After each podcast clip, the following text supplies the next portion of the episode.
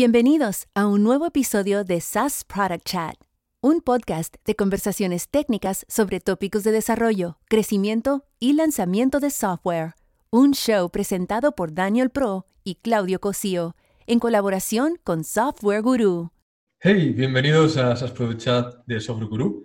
Seguimos compartiendo contenido en español en estos tiempos más ajetreados si cabe por el coronavirus, pero SaaS Product Chat es remoto, ¿no? Desde sus inicios, así que este cambio forzado lo hemos acogido con normalidad y hemos podido seguir con el podcast desde casa. Para este episodio 82 eh, nos gustaría traer a discusión un tópico que surge a partir de un post de Ruskap Doshi, que viene de ser director de ingeniería en YouTube y Facebook y ahora está por su cuenta acompañando compañías, creando productos y equipos. Y es un tópico que tiene que ver con la calidad de, resultado de crear software, eh, de software quality, eh, los bugs que tenemos que arreglar por el camino también y el tema de los SLAs que va asociado con esto. ¿Y por qué, es import, eh, por qué importa para, para comprometerse y entregar software de calidad al final del día? ¿no? Claudio, muy buenas, tío. Pues bueno, aquí estamos reportando desde Ciudad de México, ya ahora sí, ya en fase 2 aquí con el COVID, ya están anunciando ahí en la calle que ya no podemos salir. Entonces, y bueno, se preguntarán muchos de ustedes por qué estamos, aunque estemos en remoto con la mascarilla, eh, pues bueno, más que nada para eh, invitarlos a que cuando salgan a la calle, si es que tienen que salir, por favor pónganse la mascarilla. Eh, como ven, este, si ven ahí a, a mi compañero Dani tiene una mascarilla quirúrgica o, para estar en, en, hospital. Yo tengo una bandana normal, lo cual también no protegen al 100%, claramente, pero por lo menos reduces el, contagio, ¿no? Y ese es el mensaje que queremos enviar. No tanto estamos haciendo esto para hacer el ridículo, sino más bien por enviar un mensaje de que ponte la mascarilla, quédate en casa, si tienes que salir, por favor, tómate las medidas, utiliza guantes si es necesario para salir, si vas a interactuar con muchas personas, por favor, manténganse a salvo, manténganse con salud. Eh, si tienen alguno, algún problema de salud, por favor, diríjanse a sus autoridades. Este, este no es algo para tomarse a la ligera y este es un poquito el mensaje que queremos mandar hoy. Vamos a estar grabando con mascarillas eh, para decirles que, bueno, que puedes hacer vida eh, dentro y fuera con mascarillas también, ¿no? Em, y el tema de calidad del software es un tema muy relevante ahorita para la situación que nos estamos viviendo, porque como ven y como todo mundo hemos escuchado, eh, va a haber una desaceleración económica, ¿no? Eso ya es inevitable, eso ya todo mundo, los bancos centrales ya hablaron, ya están en ello. Este, Francia, ¿no? anunció 4 billones de ayuda para startups en, en su país, ¿no? Este, en, LinkedIn tuve ahí la, la, la grata sorpresa de, ver que la gente de Pirate Summit se unieron con el, em, el ministro de Finanzas de Alemania para ver cómo, qué tipo de ayuda iban a canalizar para estos, e, esta, esta época o esta etapa que se va a vivir, que no va a durar lo que va a durar el virus, sino va a ser una etapa de unos 18 meses en los cuales va a haber ajustes, sí va a haber un rebote eventualmente, más es importante que nos estemos preparando para algo que va a suceder, que es la gente va a empezar a ver con mayor lupa, con más lujo de detalle, la calidad de tu producto o servicio al decidir si va a continuar pagándolo o no. Y esto para una empresa o producto SaaS es vital porque va a impactar en tu churn rate y también en, tu ratio de retención, ¿no? Entonces es por eso que la calidad juega un papel muy importante aquí, Dani. Sí, justo, tío. Yo la manera de iniciar este tema de calidad de software es hablando de priorización de tareas, ¿no? Porque en el mundo del software no podemos hacerlo todo, tenemos que poner las expectativas correctas, manejarlas con el equipo y si no llegamos a hacer un code review, por ejemplo, tenemos que explícitamente delegarlo en alguien. Tu calendario también es importante, es tu primera línea de defensa y tienes que reservar slots de tiempo para tu trabajo individual. Hemos hablado aquí de ser un individual contributor, ¿no? A veces se habla mucho de, cómo las herramientas nos ayudan a escribir mejor código, pero al final de cuentas las aplicaciones y el software está escrito por humanos y para que estas aplicaciones sucedan tienes que manejar correctamente tu tiempo porque al final del día todos los lenguajes te permiten escribir eh, la aplicación, el software y tienes buenas prácticas, pero llega un punto que es más como el programador eh, y el equipo están enfocados en construir cosas interesantes porque tienes que ejecutar de manera organizada y cómo logras interactuar con todos en ese equipo. Y más ahora, como decías, en remoto, a distancia. Necesitas mucha calidad humana y a veces también devs muy buenos no dan tan buenas líneas de código. Entonces tienes que manejar eso, ¿no? Sí, definitivamente em, tienes que hacerlo parte de un release, ¿no? Ya sea minor o major release, ¿no? Y es importante que esté todo el equipo preparado para eh, realizar estas actividades de QA. Y, es y también algo, algo crucial aquí es de que la persona que lance, que hace el merge, no necesariamente tiene que ser la persona probando ese, ese commit, ¿no? Es importante esto porque siempre eh, una persona con ojos frescos permite poder captar estas, eh, estos errores a, la, a, la, hora de contribuir código, ¿no? Em, obviamente, si tienes el lujo de tener a alguien asignado a QA, pues tendrás que tener los test cases bien, bien, bien estructurados, eh, flexibles, ¿no? Sobre todo para cuando vas a impulsar cambios en, en, en funcionalidades de tu producto, ¿no? Exacto. Yo creo que en calidad del software tienes que optimizar dos cosas. Primero, tu propia experiencia dentro del equipo y luego el bien del equipo, ¿no? Hay que tener cuidado que los egos personales no nos bloqueen el proceso. Por ejemplo, cuando alguien de frontend se bloquea por alguien de backend y cómo gestionas estas negatividades o frustraciones es importante. Tienes como que desbloquear estas fricciones y optimizar al final para que el equipo pueda avanzar rápido no se trata tanto de que mi código quede perfecto, sino que el resultado final eh, es el que buscábamos todos. Y tiene que ver con cómo repartimos tareas, pero también con, cómo, cómo escuchamos a la gente cuando tiene problemas. A veces es más compleja esta parte que el reto técnico realmente. Y al final, como dev, vas creciendo con cada proyecto y si estás dentro de un gran equipo, puedes replicar esas buenas prácticas en otras compañías. Y, como recomendación práctica, a veces uno no sabe de algo, pero creo que el trabajo del manager es guiarle a alguien para que si no sabe, pero está dispuesto a lograrlo, eh, y si esto acaba en producción al final, seguro que está más feliz de haberlo logrado. Y luego, eh, el compartir código también ayuda mucho para no trabajar con silos o piezas de código.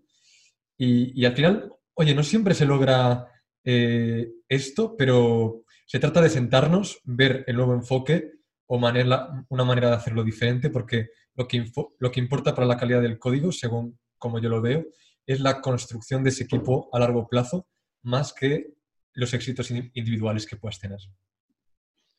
Sí, el, tema de la calidad es, es, no es nada más para el contribuidor individual, ¿no? O sea, obviamente en tu trabajo diario, tus contribuciones tienen que llevar cierto nivel de calidad. Esto ya lo puedes estipular en, naming conventions, eh, cómo, trabajas con, variables del ambiente o environment variables, ¿no? Eh, pero al final, eh, pues bueno, ah, y más sobre, y sobre todo en esta situación, ¿no? Muchos de, de, los equipos, algunos no están acostumbrados a trabajar desde casa o el teletrabajo era algo como una eventualidad y ahora que tienes obviamente más distracciones en la casa, eh, obviamente no tienes tu, espacio, ¿no? O sea, no es lo mismo llegar y tu propio asiento, tu, propia mesa, a llegar y como, ¿no? Estoy trabajando desde el cuarto de mi hija, estoy en, en medio stand-up desk en un buró, ¿no? Entonces, eh, y eso eh, es permite que se, que se generen un poco más de errores humanos, ¿no? Entonces sí, también eh, eh, es importante que durante eh, este tipo de, situaciones que estamos viviendo también le bajes unas dos rayas, ¿no? Al, a lo que vas a lanzar.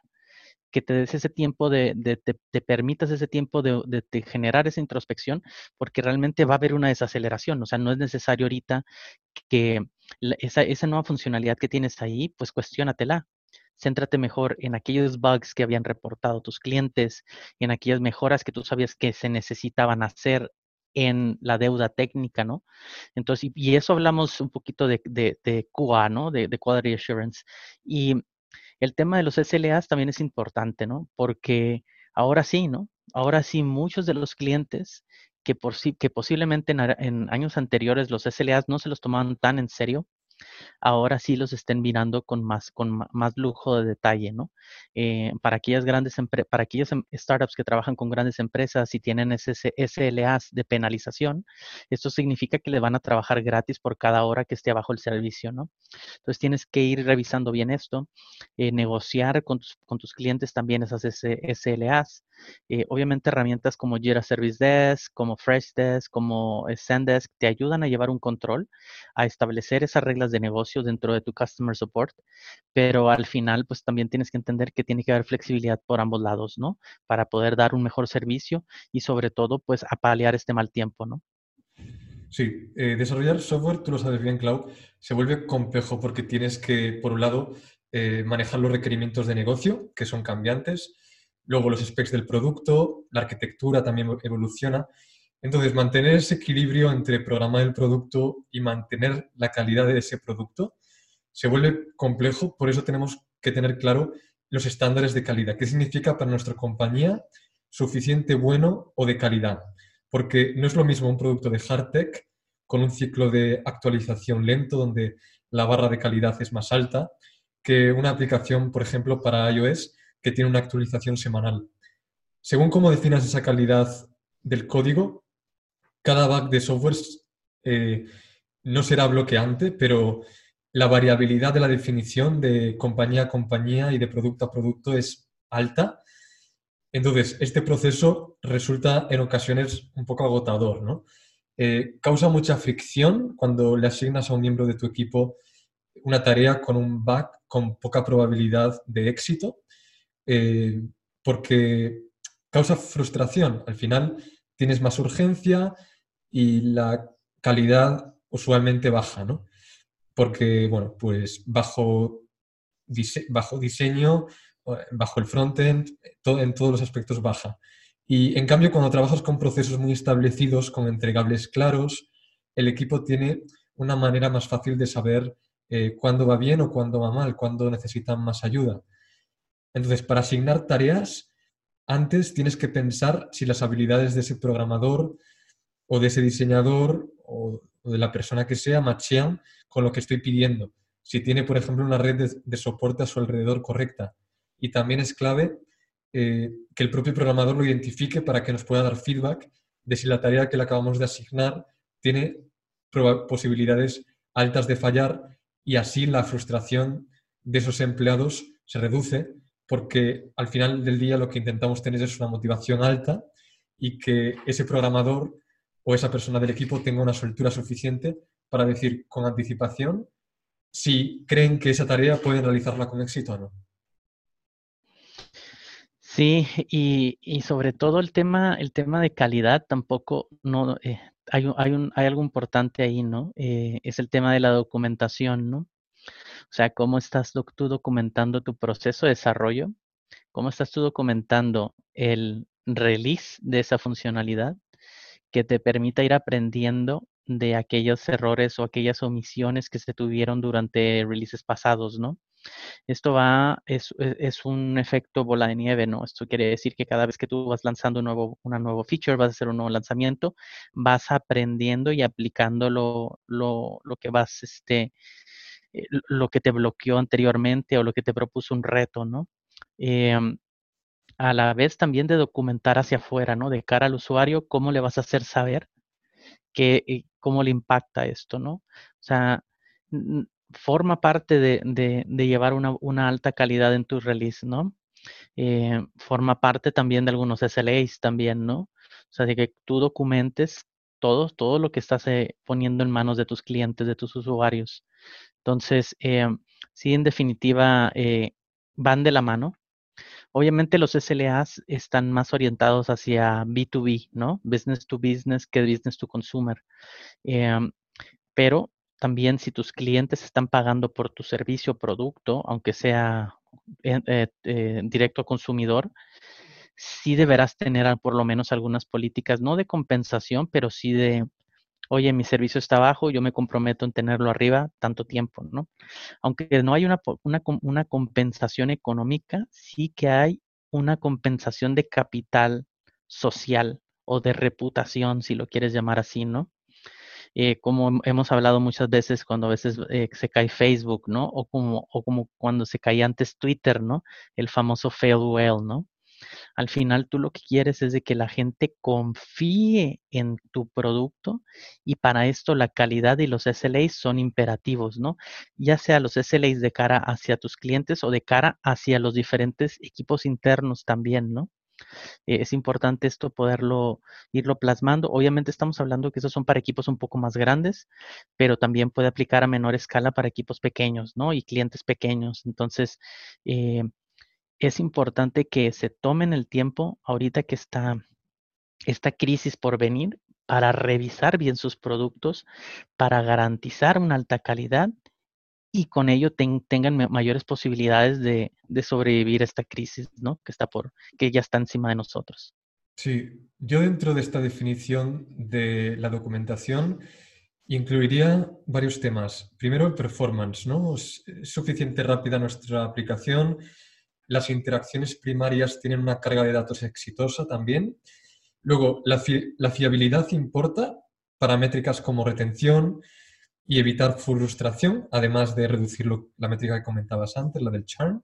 Y por último, diría una que igual no es tan cuantitativa, pero se llama el craft, ¿no? O lo pulida que esté la aplicación o el software en los pequeños detalles, que normalmente no son bugs bloqueantes, pero son esenciales si quieres trasladar esa sensación de producto que se siente perfecto, ¿no? Y esto al final del día importa. Luego tenemos una limitación importante que es los tiempos de entrega, por lo que la acción más sencilla es generalmente la más exitosa. Así que si entiendes mal y lo haces más complejo, creo que tienes que comunicarlo ágilmente para que esa tarea no tome una, una eternidad. No busques tanto la solución más rebuscada, sino la más sencilla y entregable.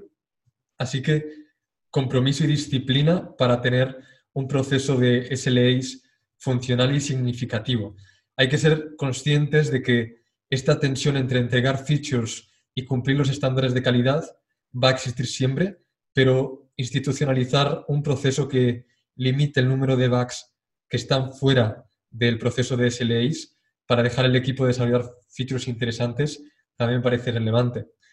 Eh, luego, tener un target realista de cuántas violaciones, por decirlo de alguna manera, de SLAs necesitas para parar el desarrollo. Eh, este autor que mencionaba al principio define eh, unos niveles de priorización que van del 0 al 4 y de esta manera va asignando recursos de ingeniería. Entonces, de la planeación y ejecución del Product Roadmap depende eh, de que un equipo trace el camino para crear algo interesante. Y es bien difícil porque toda la empresa tiene que compartir feedback en cuanto al desarrollo del producto y necesidades del negocio desde, el lado estratégico, pero hay que bajarlo a cosas muy prácticas. Por ejemplo, ¿cuáles de las features eh, existentes son ya sólidas y, se pueden quedar, ¿no? Y después de evaluar cuáles se, se tienen que ir porque no tienen la calidad suficiente. Entonces, con un enfoque sistemático, tienes que ir priorizando una lista con las funcionalidades, porque esto ayuda a que poco a poco se vayan armando bien las tareas específicas que cada quien está trabajando y tener esta claridad al final genera esta motivación ante los empleados y acabas teniendo un equipo que pueda avanzar en desarrollos que siguen igual más interesantes o que están eh, pues motivados por ideas propias del equipo. definitivamente eh, esa mejora continua tiene que, tiene que estar eh, permear dentro del, ADN de tu equipo, ¿no? Y de tu organización. Eh, porque al final, como había mencionado antes, ¿no? Esto es un efecto bola de nieve que te permite ir mejorando cada vez con cada lanzamiento, ¿no? Con cada interacción con tus clientes también. El Customer Success creo que es un parte esencial de, de tener también muy buena calidad, ¿no? Customer Success no es Customer Support. Customer Success lo que hace es que te permite acercarte a tus clientes, tener una persona asignada que lleve esta relación con los clientes y poder hacer ese, ese eh, eh, pasar esas mejoras adelantándose a la situación de que te, que, te, que te, abran un ticket de soporte para pedirte algún improvement o algún feature request, ¿no? Entonces esa proactividad creo que también es importante eh, y no la deben descartar, sobre todo en esta situación que estamos viviendo ahorita, ¿no, Dani? Justo, Clau. Pues si te parece que con eso terminemos por hoy. Perfecto. Eh, pues bueno, fue todo un reto aquí estar, estar con la mascarilla, este, pero esperemos este, no se lo tomen esto como que nos estamos burlando de la situación, sino todo lo contrario, ¿no? Queremos este, que dejar muy claro que es importante que utilicemos las mascarillas. Eh, ya hay varios videos ahí online. Por favor, no compren mascarillas quirúrgicas, este, esas déjenselas para los especialistas de la salud que los van a necesitar. En casa te puedes hacer una o tener estas que son como buff también se ponen por abajo una servilleta y con eso también pueden, eh, tienen doble filtro, ¿no? Entonces, eh, Dani, espero la situación se mejore ya por España. Eh, por favor, cuídate, mucha salud, por favor. Este, y cualquier cosa, pues seguimos aquí. Este, como siempre, todos los jueves en SAS Product Chat. nos pueden ver ahí en el canal de YouTube de, Software Guru, en Twitter, arroba chatsas. Dani, pues esperemos tengamos una sorpresa para el siguiente episodio. Eh, ya tenemos, hemos mandado algunos mails, eh, ya faltan de concretar los invitados y esperemos ya se nos haga para este, este un primer invitado para este 2020. Seguro, este mes tendremos invitados después de Semana Santa, seguro que uno, confirmado. Eh, nos vemos aquí en SaaS Chat. Clau, un saludo. Hasta ahora. Nos despedimos por hoy. SaaS Product Chat está disponible en YouTube dentro del canal de Software Guru y en todas las plataformas de podcasting. Cuéntanos qué te parece en nuestra cuenta de Twitter, arroba chatsas y en sasproductchat.com. Nos escuchamos en el próximo episodio.